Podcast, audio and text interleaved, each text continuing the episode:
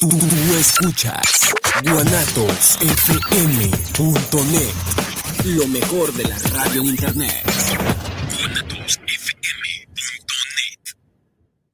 Los comentarios vertidos en este medio de comunicación son de exclusiva responsabilidad de quienes las emiten y no representan necesariamente el pensamiento ni la línea de guanatosfm.net.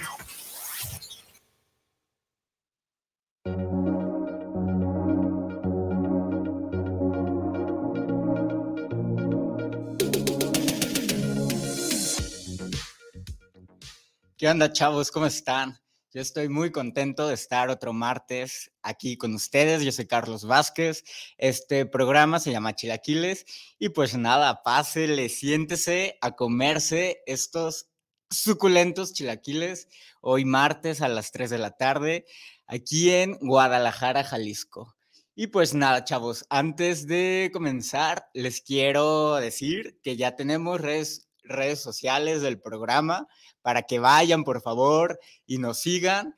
Estamos en Facebook, Twitter e Instagram como arroba rico chilaquil. Así, rico chilaquil. ¿Sale? Ah, y bueno, en, Facebook también nos pueden buscar como chilaquiles en Guanatos FM o si no, igual con el arroba, arroba rico chilaquil.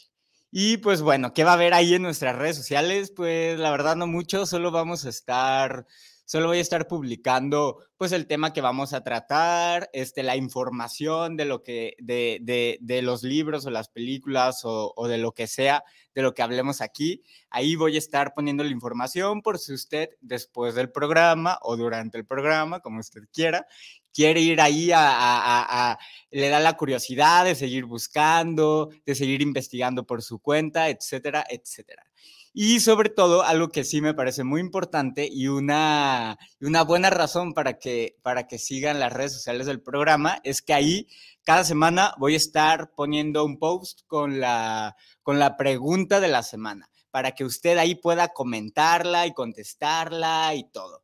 Y bueno, si usted ahí pone su, su, respuesta a la pregunta de la semana, pues aquí con mucho gusto, pues la, la leemos para, para toda la audiencia.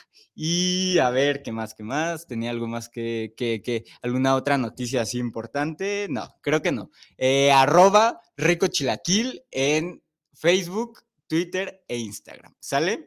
Y pues nada, chavos, hoy vamos a platicar sobre dos cosas, sobre dos cosas, perdón, sobre dos cosas. Una un poco más, eh, pues sí, digámoslo, un poco más seria, más profunda, que es un libro que se llama El hombre en busca, eh, El hombre en busca de sentido, del doctor Víctor Frank. Vamos a hablar de eso y también vamos a hablar de una, de una, peli, de, de, una película bastante chusca, que ya es así como más de relajo, que se llama La tiendita de los horrores.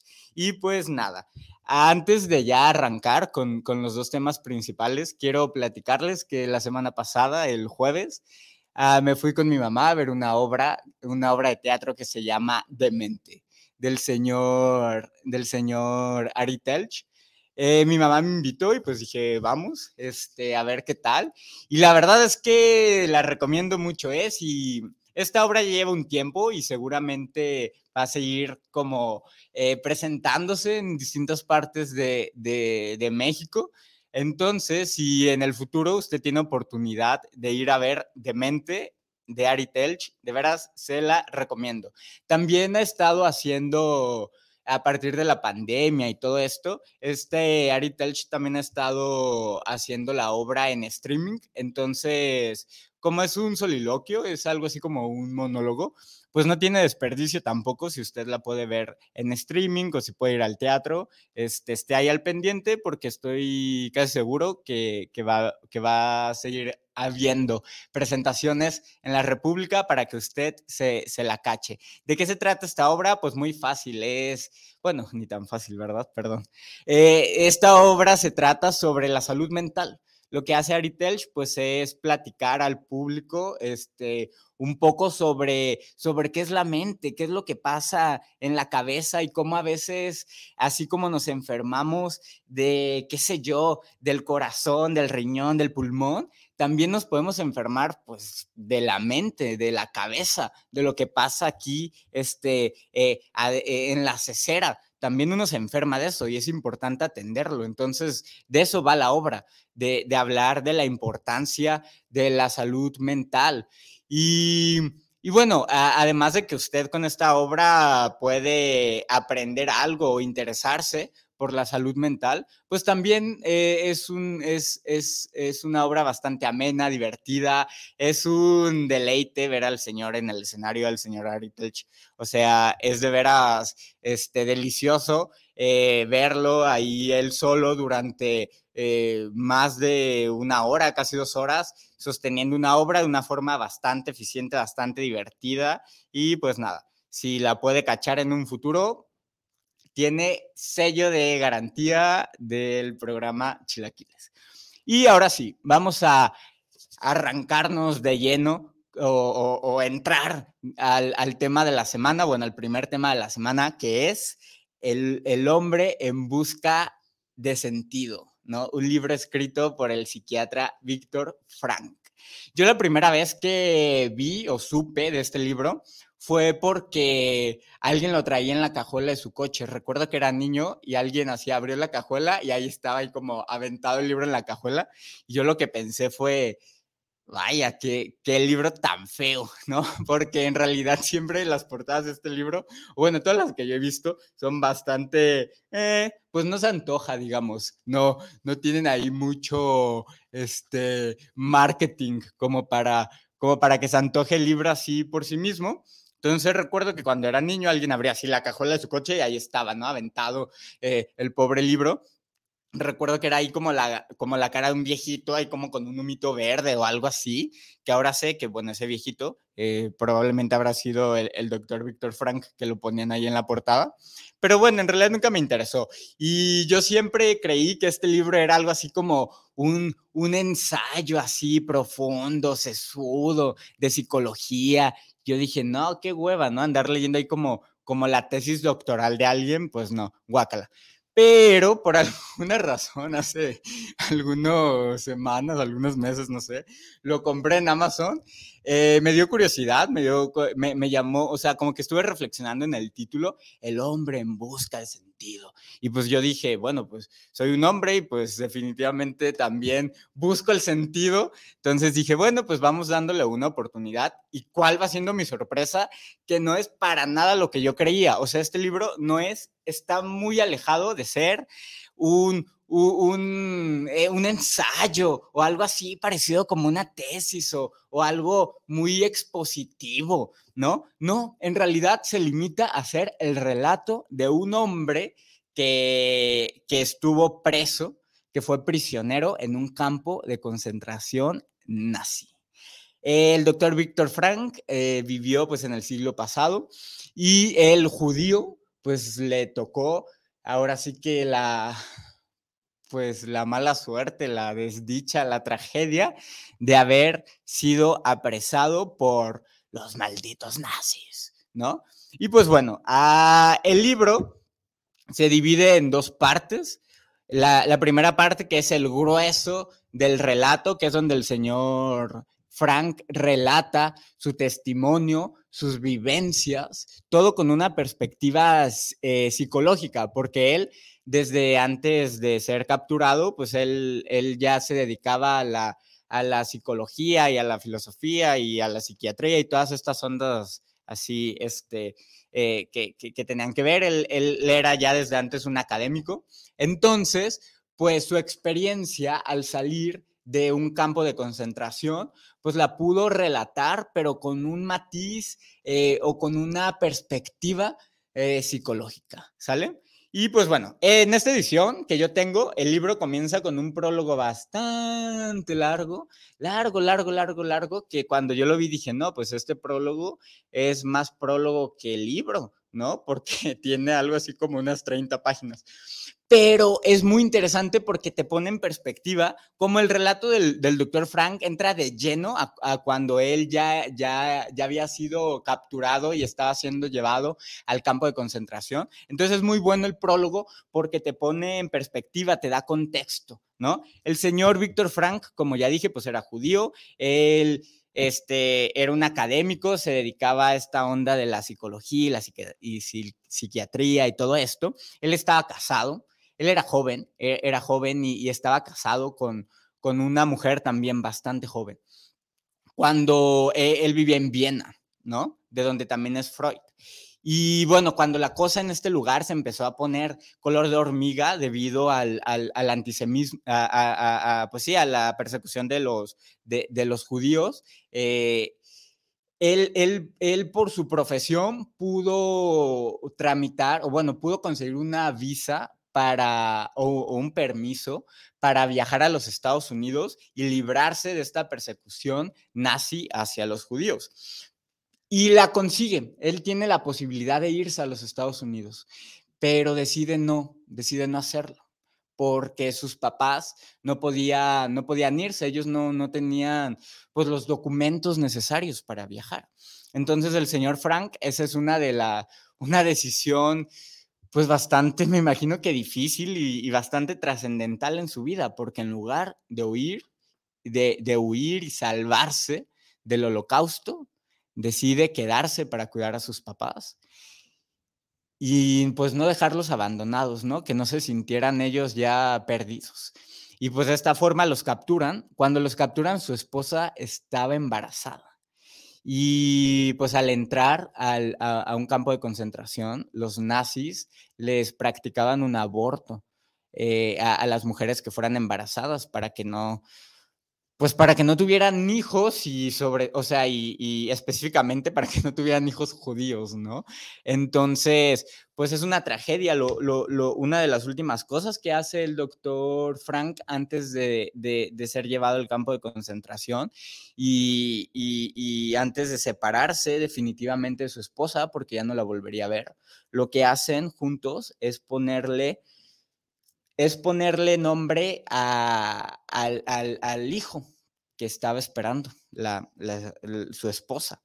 Deciden ponerle Harry en caso de que fuera hombre o, Marion en caso de que fuera mujer. La esposa, se los adelanto, la esposa murió en, en, el campo de concentración. Cuando se separa del doctor Frank, nunca, nunca se vuelven a ver este, se separan y, ella muere. Entonces, cuando el doctor Frank es liberado varios años después, pues ya no encuentra con vida a su esposa. Él, una vez que, es liberado, publica su primer libro que se llamó eh, Psicoanálisis y Existencialismo en Español. Y les cuento todo esto porque en ese primer libro que él publica, se lo dedica a sus hijos bueno, a su hijo no nacido en una de las dedicatorias más, pues más dolorosas y al mismo tiempo más hermosas que yo, que yo he leído. E, en, su primer libro dedicado a este hijo, le, eh, él, así, él así pone, para Harry o para, para Harry o Marion, que no han nacido todavía. Eh, bueno, de veras, cuando yo leí eso en el prólogo dije, santo Dios, ¿no? Qué, qué dolor y al mismo tiempo pues, hay cierta como, como maravilla o hermosura, ¿no? Cierta belleza en cómo él dedica eh, su primer libro a sus hijos no nacidos. Y pues bueno, eh, eso, eh, lo bueno, en, mi, en mi edición, pues eso yo lo leí en el prólogo. Y ahora sí, después de este prólogo largo, largo que les, que les platico, ya comienza el relato del, del doctor, del doctor Frank. Bueno, todos hemos escuchado de, lo que ocurría en los campos de concentración, ¿no? O sea, todo, todo el horror, cómo vivían, cómo los mataban, cómo los mataban de hambre, eh, ay, unas cosas espantosas. Y yo, bueno, nunca había visto películas y así, pero nunca había leído algo de primera mano. O sea, leer el relato en, ahora sí que en voz de un sobreviviente. Eh, el libro lo divide el señor Frank en tres partes, que es, que es cuando e, esta primera fase, que es cuando son llevados al campo de concentración, cuando los prisioneros eran llevados. Eh, esta primera fase, luego la segunda fase, cuando pues la vida diaria, cómo ellos empiezan a acostumbrarse a, mm, pues sí, a, vivir dentro de este campo y la última que es la, liberación, ¿no?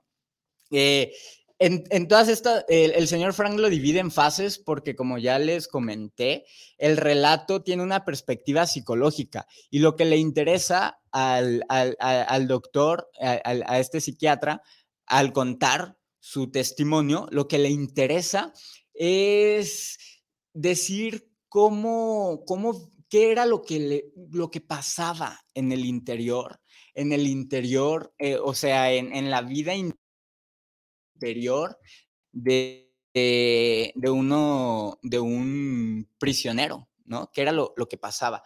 Él cuenta, por ejemplo, que al, que al llegar, pues al llegar al campo de concentración, primero se experimentaba un, un shock, ¿no? O sea, eh, estaban como pasmados, no, no sabían muy bien. Eh, o sea, aunque los judíos o bueno, eh, eh, las víctimas, eh, los prisioneros habían escuchado pues lo que pasaba dentro de, un campo, o sea, no, pues no tenían la certeza exactamente de, qué les esperaba. Estaban un poco expectantes, no, confundidos, pasmados, ¿no? Tal cual. Y, y él dice que, que todavía en esta primera fase había como un sentimiento como, como de esperanza, como que de pronto había una cierta ilusión, una fantasía que, que, experimentaban los prisioneros que les decía, quizá esto es como un sueño, ¿no? Esto va a acabar, alguien va a venir y nos va a decir, ¿saben qué? Todo fue un error, no es verdad, esto ya se acabó, son libres, esto no va a ocurrir, ¿no? Una, una fantasía como eh, ese, ese sentimiento previo a la resignación en donde todavía cabe eh, la, eh, la, ilusión de que no ocurra lo que, lo que parece inevitable, lo que está, lo que está próximo. Luego, este, no, mm, quisiera no clavarme en, en, los horrores que describe el doctor Frank. Son, son bastante crudos porque es detallado en lo que ocurría en, en, todo lo que ocurría en, dentro, cómo era la vida dentro de un campo de concentración.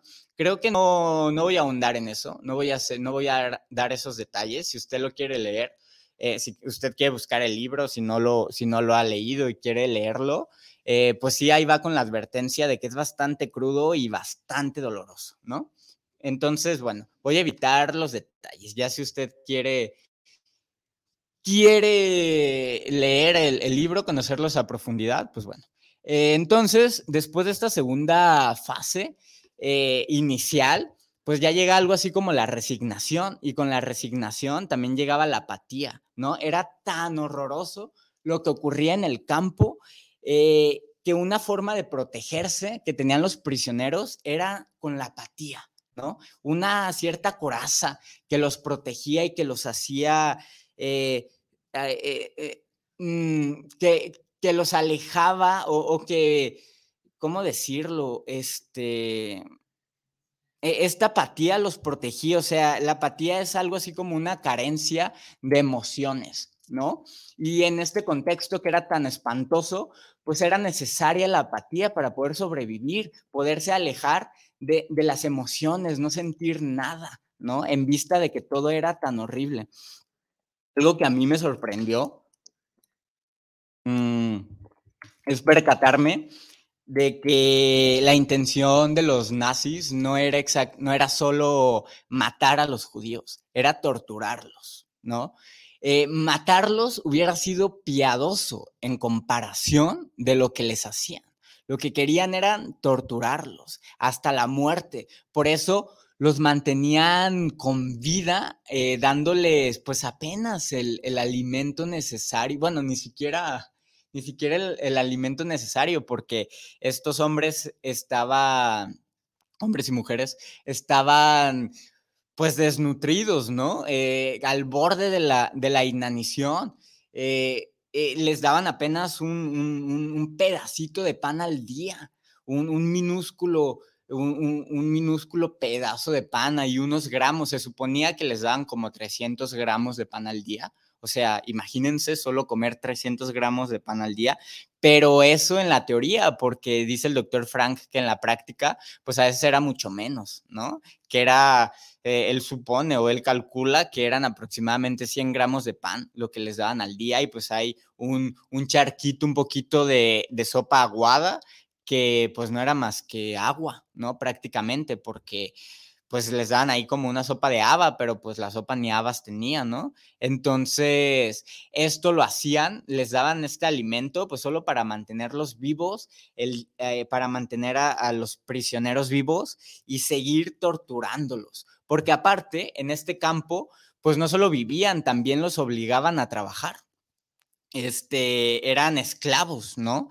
Había muchos tipos de trabajo eh, y muy variados, pues, y algunos menos horribles que otros, pero por ejemplo al doctor Frank eh, lo que le tocaba hacer en eh, la labor o, el trabajo forzado que él hacía, los llevaban a, a poner vías, vías, rieles para el tren, ¿no? Los llevaban ahí a todos los, los prisioneros, los llevaban ahí a instalar rieles o, cavar zanjas para poner tuberías de agua o por ejemplo también este pues hacían eh, hoyos o, sótanos para esconder municiones etcétera no eran trabajos físicos bastante pesados. Y pues bueno lo, lo una de las cosas asombrosas que, que, que, que el, doctor Frank rescata de, de esta experiencia y que es asombrosa porque, porque revela un poco la naturaleza del ser humano, revela un poco el interior, lo que todos tenemos adentro. Y él dice, por ejemplo, que se dio, que se dio cuenta en el campo, viviendo esto, que había algo que nunca te podían arrebatar, que a pesar de que te lo quitaban todo, él habla de, de, la, de la existencia desnuda, porque estos hombres no tenían nada Nada, estaban prácticamente desnudos, les habían quitado todo, todo lo material, les habían quitado sus familias, les habían quitado sus vidas enteras. Y por eso el, doctor Frank habla de, de la existencia desnuda. Y en el campo de concentración, él se da cuenta que hay algo que no, que no te pueden quitar nunca, ¿no? Que, que es inherente al ser humano, que es la libertad. Y usted puede decir, oiga, pero ¿cómo la libertad, no? Si, si era lo que no tenían, si, si estaban presos en este lugar. Y el doctor Frank dice, la libertad interior, ¿no? Eso es algo que nadie te puede quitar nunca. No le puedes quitar la libertad interior al ser humano. Eh, él, él habla de que, de que incluso, aunque solo había sufrimiento en este lugar, aunque solo había sufrimiento, el prisionero tenía la libertad de elegir cómo vivir ese sufrimiento, cómo experimentarlo, la actitud que tenía hacia ese sufrimiento. Y, el doctor Frank, eh, por eso el libro se llama en busca, eh, eh, El hombre en busca de sentido, porque él dice que, hay que encontrarle un sentido a todo lo que nos pasa, a todo lo que hacemos en la vida. Eh, bueno, en realidad no encontrárselo, porque es muy claro al decir que la vida en sí misma, así como en general o en abstracción, la vida no tiene un sentido realmente, ¿no? O sea, que, ni nos esforcemos por encontrarle, ¿no? Ese, ese sentido, esta pregunta que todos nos hacemos de cuál será el sentido de, de, de la vida, ¿no? ¿Qué sentido tiene? No, el doctor Frank dice, el sentido hay que dárselo hay que encontrarlo en nosotros. Nosotros tenemos esa libertad de darle sentido a la vida, a todo lo que hacemos e incluso darle sentido al sufrimiento. Y él dice, el sentido que yo le encontré al sufrimiento en el campo de concentración fue fue que, que, yo no quería derrotarme, que yo quería afrontar este, este sufrimiento, esta tortura yo la quería afrontar con cierta dignidad, ¿no? Con entereza. y ese sentido que él encontró al sufrimiento, pues de alguna forma es lo que lo salva, lo que lo hace resistir todos los años que estuvo, que estuvo ahí prisionero.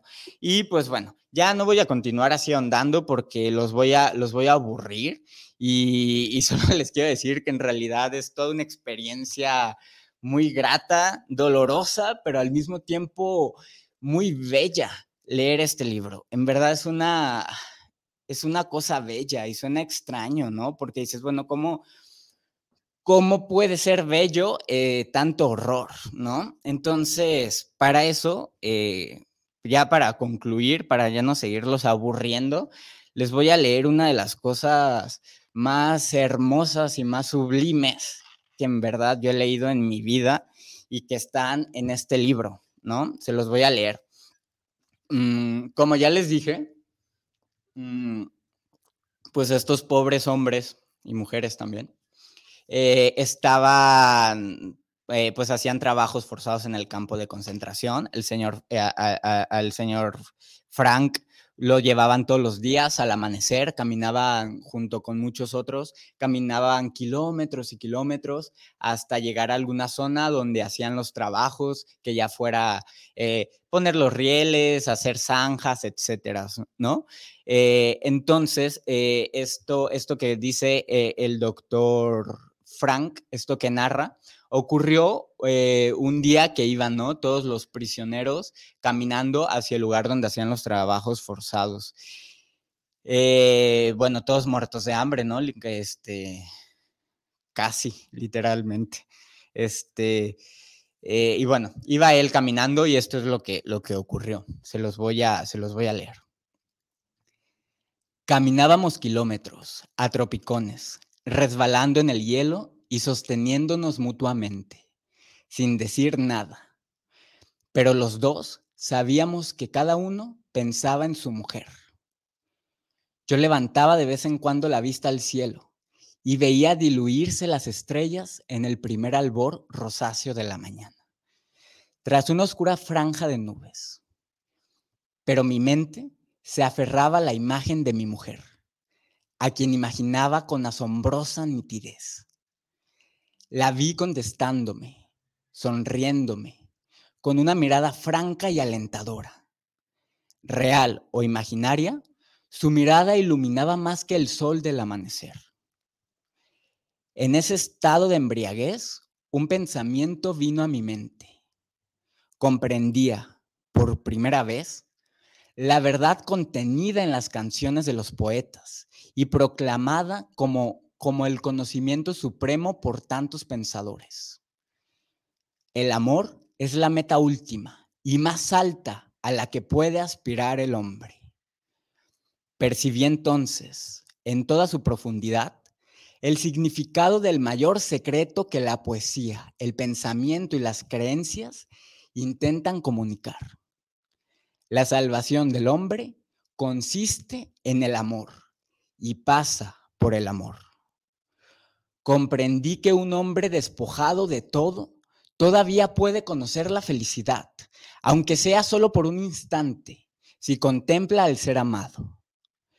Incluso en un estado de desolación absoluta, cuando ya no cabe expresarse mediante una acción positiva, cuando el único logro posible consiste en soportar dignamente el sufrimiento, en tal situación, el hombre es capaz de realizarse en la contemplación amorosa de la imagen de la persona amada. Por primera vez entendí el significado de las palabras. Los ángeles se abandonan en, la eterna contemplación amorosa de la gloria infinita. Delante de mí, un hombre tropezó y se desplomó, y sobre él cayeron los que iban detrás.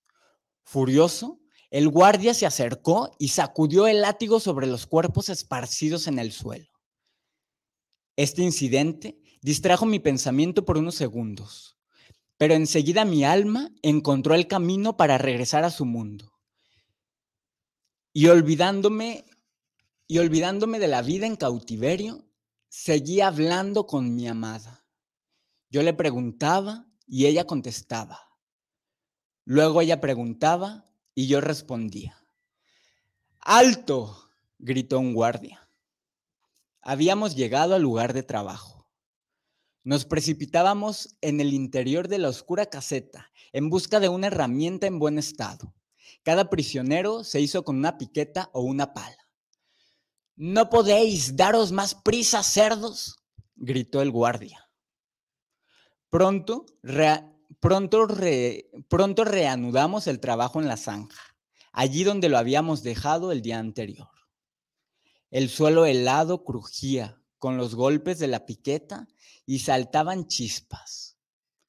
Los hombres permanecían silenciosos, con el cerebro entumecido. Mi mente se aferraba aún a la imagen de mi mujer.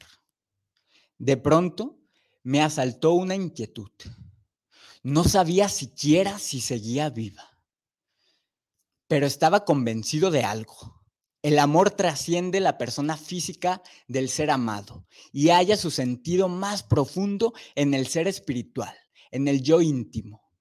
Que esté o no presente esa persona, que siga viva o no, en cierto sentido, carece de importancia. Ignoraba si mi mujer vivía y no tenía medios para averiguarlo, porque a lo largo del cautiverio no tuvimos contacto postal con el exterior. Pero en aquel momento esa cuestión había dejado de inquietarme. No sentía necesidad de comprobarlo. Nada afectaba la fuerza de mi amor, a mis pensamientos y a la imagen de mi amada. Si entonces hubiera sabido que mi mujer estaba muerta, creo que, insensible a la noticia, habría seguido contemplando su imagen y hablando con ella con igual viveza y satisfacción. Ponme de sello sobre tu corazón, pues fuerte es el amor como la muerte. Y pues bueno, cuando yo leí esto, bueno, me estremecí, ¿no? Se me hizo una cosa bellísima y, lo impactante es que esto ocurrió en esta circunstancia en esta circunstancia que sin duda es una de las cosas más atroces que, que han ocurrido en el mundo, ¿no? El holocausto. Eh, y bueno, ya, ahora sí, para dejar esto en paz. Eh, hay que darle, hay que darle un sentido a nuestra vida. Hay que darle un sentido a cada cosa que hacemos, a cada, a todo lo que vivimos, a todo lo que experimentamos, a todo lo que hacemos. Hay que darle un sentido y ese sentido solo se encuentra, solo se lo damos nosotros, se lo damos nosotros, no,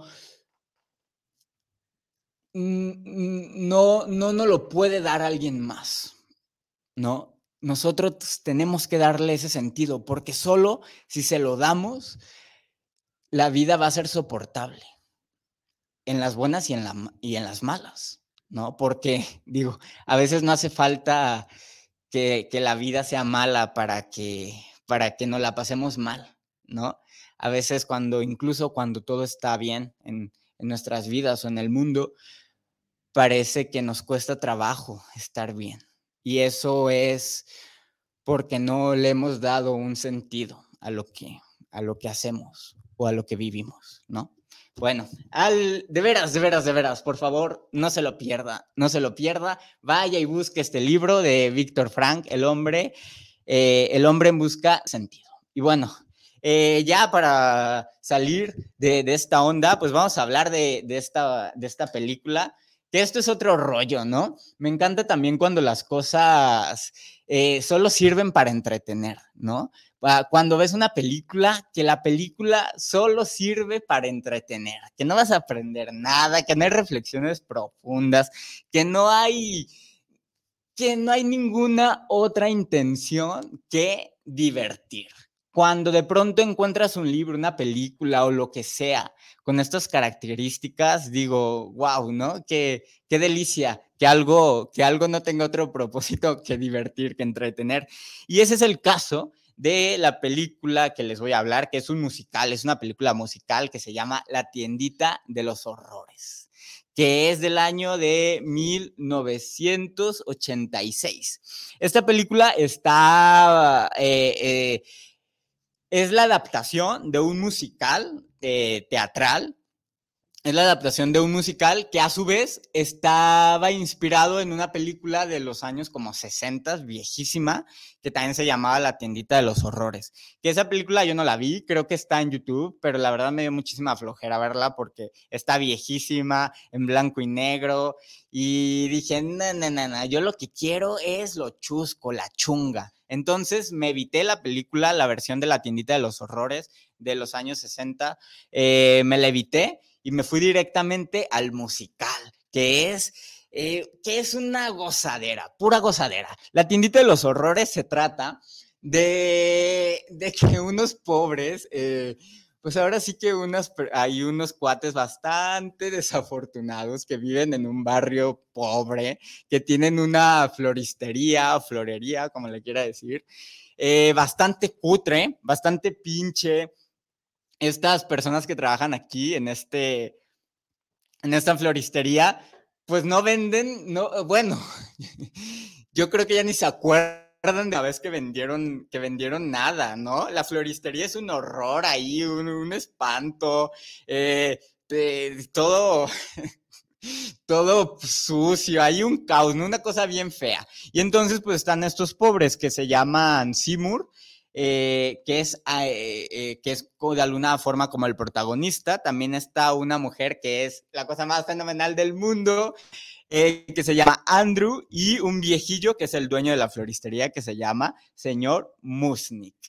Y bueno, están estos pobres, ¿no? Ahora sí que, pues desamparados, ya así, flacos, cansados, ojerosos y sin ilusiones y están ahí en su pobre floristería y el señor Musning les dice, ¿saben qué? Ya voy a cerrar esto, creo que nunca hemos vendido nada, ya se acabó, ya estamos perdidos, pero resulta que Seymour encuentra una planta extraterrestre, una planta extraterrestre que viene a cambiarles la suerte. Cuando encuentran esta planta, pareciera que su suerte cambia por completo porque eh, eh, esta planta, pues que es tan extraña, que es así, imagínense cómo es una planta extraterrestre, eh, empieza a traer gente, empieza a traer gente al local y empiezan a vender como locos y todo, y estos tres cuates están felices de la vida porque dicen, ya, por fin nuestra suerte cambió gracias a esta bonita planta.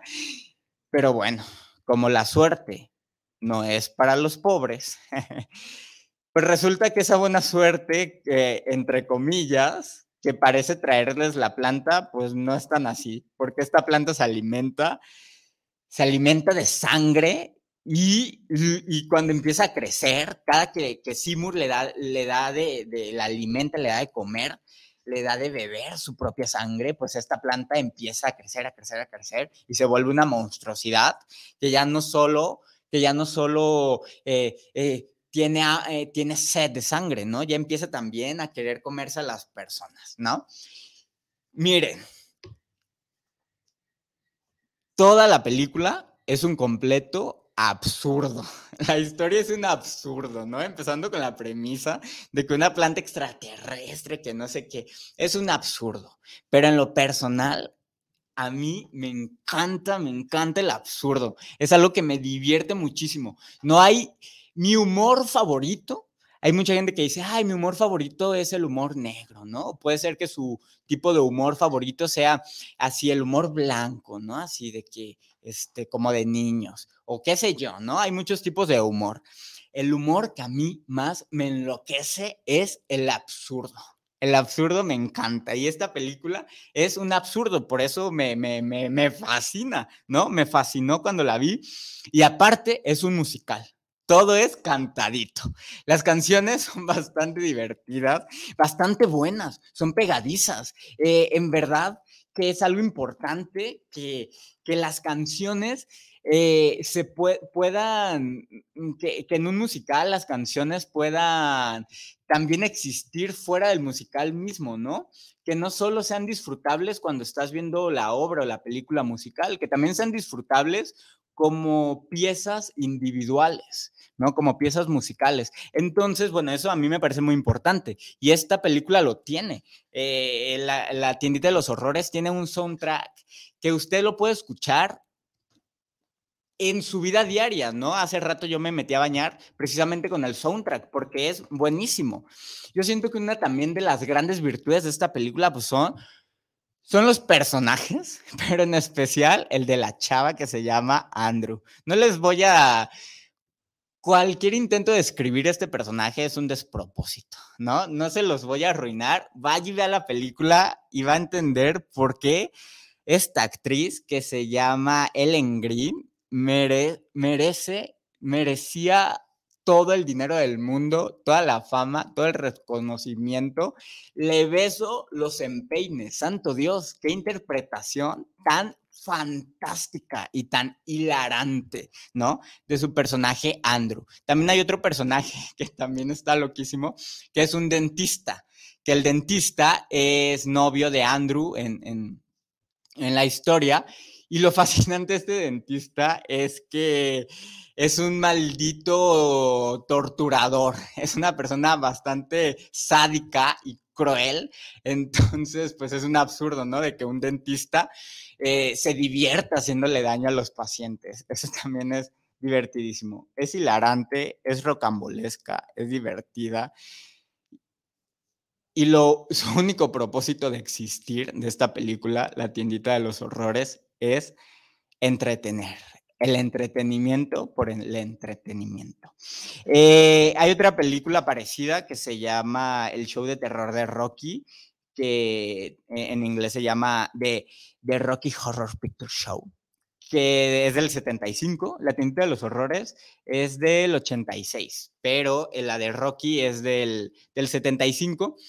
Eh, también la de Rocky es muy famosa y no sé si usted la ha visto, pero es mi referencia, porque el show de terror de Rocky también es un absurdo total, ¿no? Es una cosa rocambolesca, hilarante, que no tiene ningún sentido.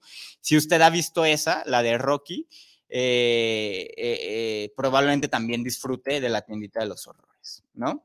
Y pues bueno, véala, está disponible en HBO Max. se va a divertir muchísimo. No les voy a contar más, ya todo, todo, todo todo lo que pueda decir, que aparte de lo que ya dije, está de más, es un despropósito. Vaya y diviértase. Y diviértase de a de veras, ¿no? Me, me encanta esta película. Y pues bueno, ahora sí, nos quedan solo algunos minutos ya para irnos. Y, y, y posteé, eh, posteé, la pregunta de la semana. La pregunta de, de la semana es, ¿qué prefieres? ¿Pasar tres años en una cárcel, en una cárcel, perdón, en una cárcel horrible o diez años en coma. Así. ¿Qué prefiere? Elige usted, ¿qué prefiere? ¿Pasar tres años en una cárcel así horrible o diez años en coma? Eh, tiene jiribilla la pregunta, ¿eh? Porque dices, bueno, tres años de pasártela muy mal en una cárcel horrible, imagínense, ¿no? Lo que, ay, no, qué miedo. Pero digo, son tres años nada más. En cambio, diez años, ¿qué puedes hacer en diez años? Diez años en coma sin saber de nada.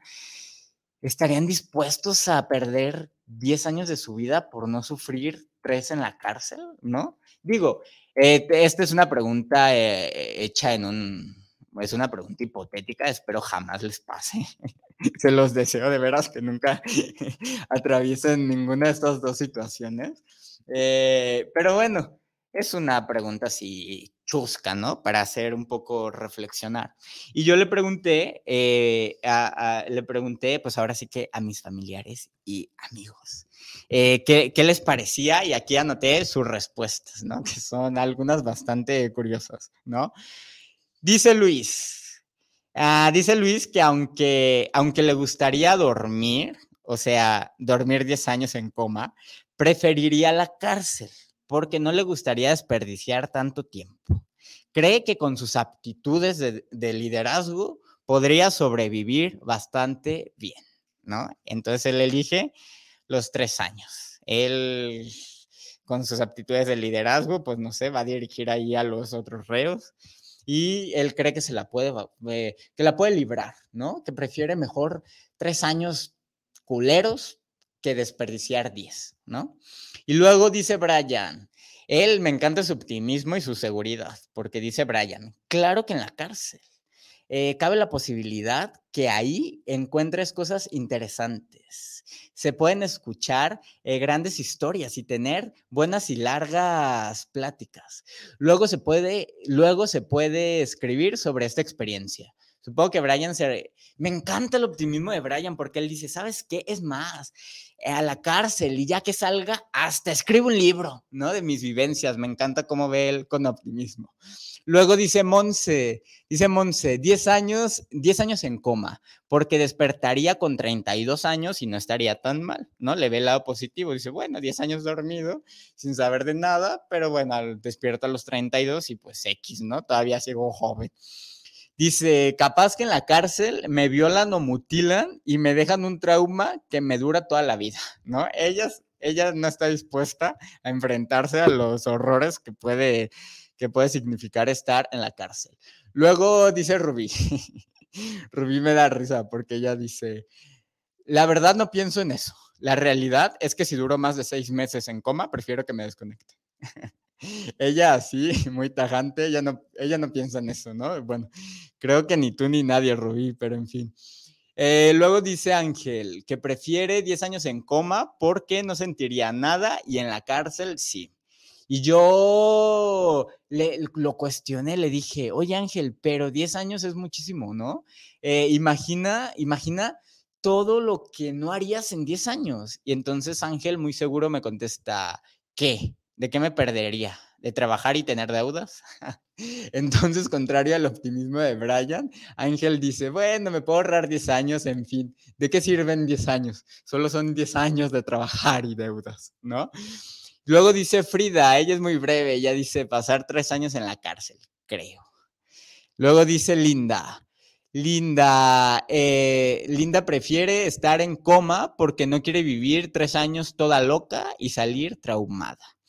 Luego también me parece curioso Linda porque empieza como a reflexionar y dice, claro que si la cárcel solo eh, es horrible, solo en su edificio, pero hay buen ambiente, me quedo en la cárcel.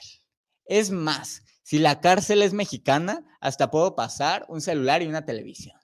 Entonces Linda empezó prefiriendo el coma y luego dijo, bueno, quizá la cárcel, ¿no? Ah, chance la libro. Luego dice Marianne, Ah, e, ella prefiere 10 años en coma. ¿Por qué no? Porque... Ah, ¿Porque qué? Dice, ay, no le entiendo. Transcribí aquí la respuesta, según yo, como para entenderle mejor y no me, no me entiendo a mí mismo. Dice, 10 años en coma porque, este, eh, porque no sentiría nada y así no tendría que vivir traumatizada ni con ganas de suicidarme, ¿no? Ella dice que en la cárcel, eh, en la cárcel seguro me suicidaría antes de cumplir la condena de tres años. También le pregunté, oye, Marianne, pero son diez años perdidos. Y me dice, me, eh, no, pasa nada porque estaría dormida y yo amo dormir. Así que no sería un problema. Solo quisiera que alguien me cuide la carita para no arrugarme tanto. Entonces, bueno, Marian prefiere los, los, los, los, los 10 años en coma. Luego dice Jaén, Jaén dice tres años en la cárcel porque me, está, porque me están asegurando que solo sería por tres años y luego sería libre. En cambio, si estoy diez años en coma, no sabría de mí ni sería consciente de lo que me está pasando. En la cárcel, pase lo que pase, sí sería consciente. Entonces él prefiere la cárcel. Elisa, Elisa, que es mi mamá, dice, en, eh, en una cárcel, prefiero estar en una cárcel horrible, porque de mí depende cómo pasarla, sin, sin importar si la cárcel es bonita o fea. En cambio, el tiempo perdido no se repone. Claro, es un buen punto. Eh, por eso es un dilema, ¿no? Porque dices, bueno, tres años en la cárcel horrible, pues está horrible, pero son solo tres años, no pierdo diez años en coma, ¿no? Entonces mi mamá dice que el tiempo perdido no se repone, entonces ella mejor tres años horribles. Luego otra Elisa, que es mi hermana, ella dice, yo creo que tres años en la cárcel, porque prefiero vivir tres años, aunque sean horribles, pero tendré mucha más experiencia en muchas cosas. Y en coma solo perdería diez años de mi vida. Y por último, Alicia, que es mi tía. Diez años en coma porque prefiero estar sin memoria, dormida a pasar por esa horrible experiencia que ha de ser la cárcel. Y pues bueno, esas fueron las preguntas, digo, las respuestas de mis encuestados. Este, y repito, espero que nunca nadie de ustedes esté eh, en esa situación en la que tenga que pasar tres años en una cárcel horrible o diez años en coma. Espero que todo se quede en lo hipotético. ¿no? Eh, bueno, ya nomás me quedan unos minutos que voy a aprovechar para leer los mensajes que, que llegaron, que le llegaron al señor, al señor productor, ¿no? Eh, dice Joel Ramos, saludos para el programa de los chilaquiles. ¿Puedes repetir el nombre del libro que estás comentando? Porque suena súper bueno. Sí, el libro se llama El hombre en busca del sentido. Les recuerdo que toda la información de todo lo que digo lo pongo en las redes sociales que estamos estrenando, que son del programa, que, se llama, que son arroba, arroba rico chilaquil en, en Facebook Instagram y Twitter. Ahí eh, busquen el arroba, arroba rico chilaquil y ahí está toda la información de los libros, de la película, etcétera. Incluso en Facebook les puse los links del soundtrack de, de la película para que lo escuchen, ¿no? Luego dice José Carlos, José Carlos Galicia, saludos Carlos de los Chilaquiles, ¿qué tema tienes? Eh? Buenísima la reseña de este libro, película, saludis, dice. Saludos, saludos. Este, luego dice Isabel Martínez, saludos a los Chilaquiles, les felicito desde la Ciudad de México para el programa, muy interesante, el resumen de esa historia que estás comentando en cabina. Juan Antonio del Río, hola, más que aburrirme, estoy, sorprendido con tu apasionamiento al relatar los saludos. Ay, sí, perdón, yo siento que los aburro muchísimo. si así fue, pues si así fue, cámbienle, ¿no? Disculpen. Este, luego dice Robert, eh, Robert Arce, saludos desde Los Ángeles, California. Esta película, ¿qué calificación le das? A la película yo le pongo un súper 10. Me encanta, de verdad me encanta, ¿no? Eh, no, no, estoy siendo tan objetivo eh, porque eh, porque esta película pues me gana, porque me encanta el absurdo. Quizás si a usted no le gusta el absurdo va a decir, ay Dios, ¿qué es esta cosa tan rara y tan tonta? Pero pues como a mí me encanta el absurdo, pues me encantó la película, ¿no? Entonces no puedo, en este caso, no puedo ser objetivo con esta película, ¿no? Vaya y véala usted y diviértase, está en HBO.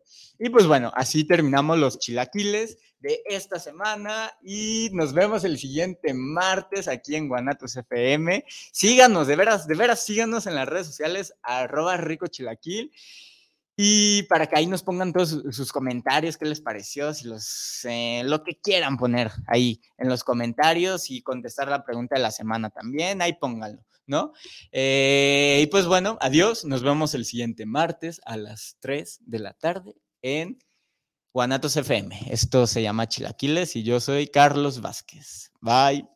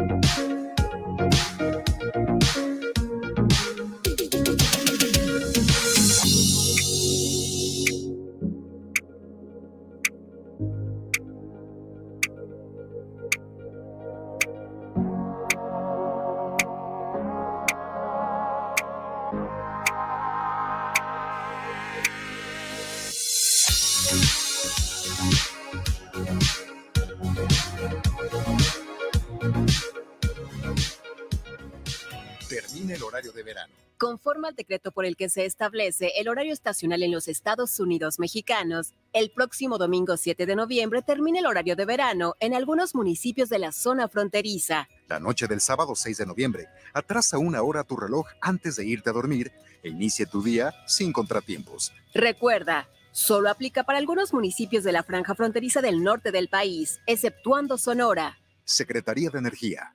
Gobierno de México. Soy Pepe Gordon. Este domingo en la Hora Nacional conversaremos con el destacado escritor Guillermo Arriaga sobre cómo ha llevado a los libros y a las películas su amor profundo por los paisajes de Coahuila y de México. Hablaremos justamente de la relación entre paisaje y alma. Y escucharemos la voz y la música de la charra millennial Nora González. Los esperamos este domingo a las 10 de la noche en la Hora Nacional. Crecer en el conocimiento. Y volar con imaginación. Esta es una producción de RTC de la Secretaría de Gobernación. Tú, escuchas Guanatos